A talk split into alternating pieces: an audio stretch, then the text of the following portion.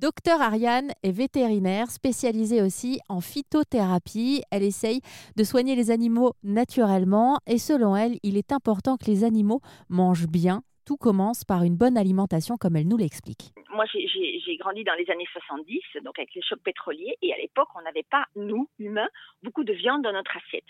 Donc, moi, j'ai grandi avec un chien pour lequel il avait sa ration, c'était un membre de la famille, donc il avait sa viande, mais c'est vrai qu'à l'époque, la viande, on la réservait pour nous. On n'en donnait pas beaucoup aux chiens ou aux chats.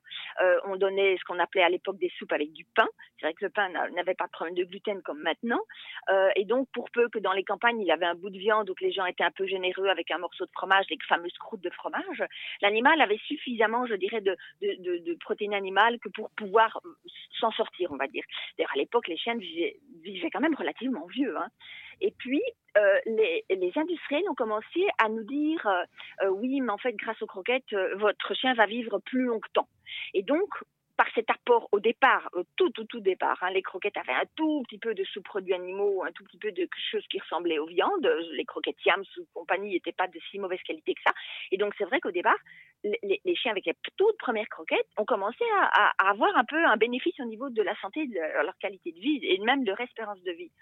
Sauf que, avec les années, un petit peu comme avec, les nuggets de poulet, où maintenant on a des nuggets de poulet avec 0% de poulet, les croquettes ont commencé à, diminuer leur qualité pour des questions de rentabilité.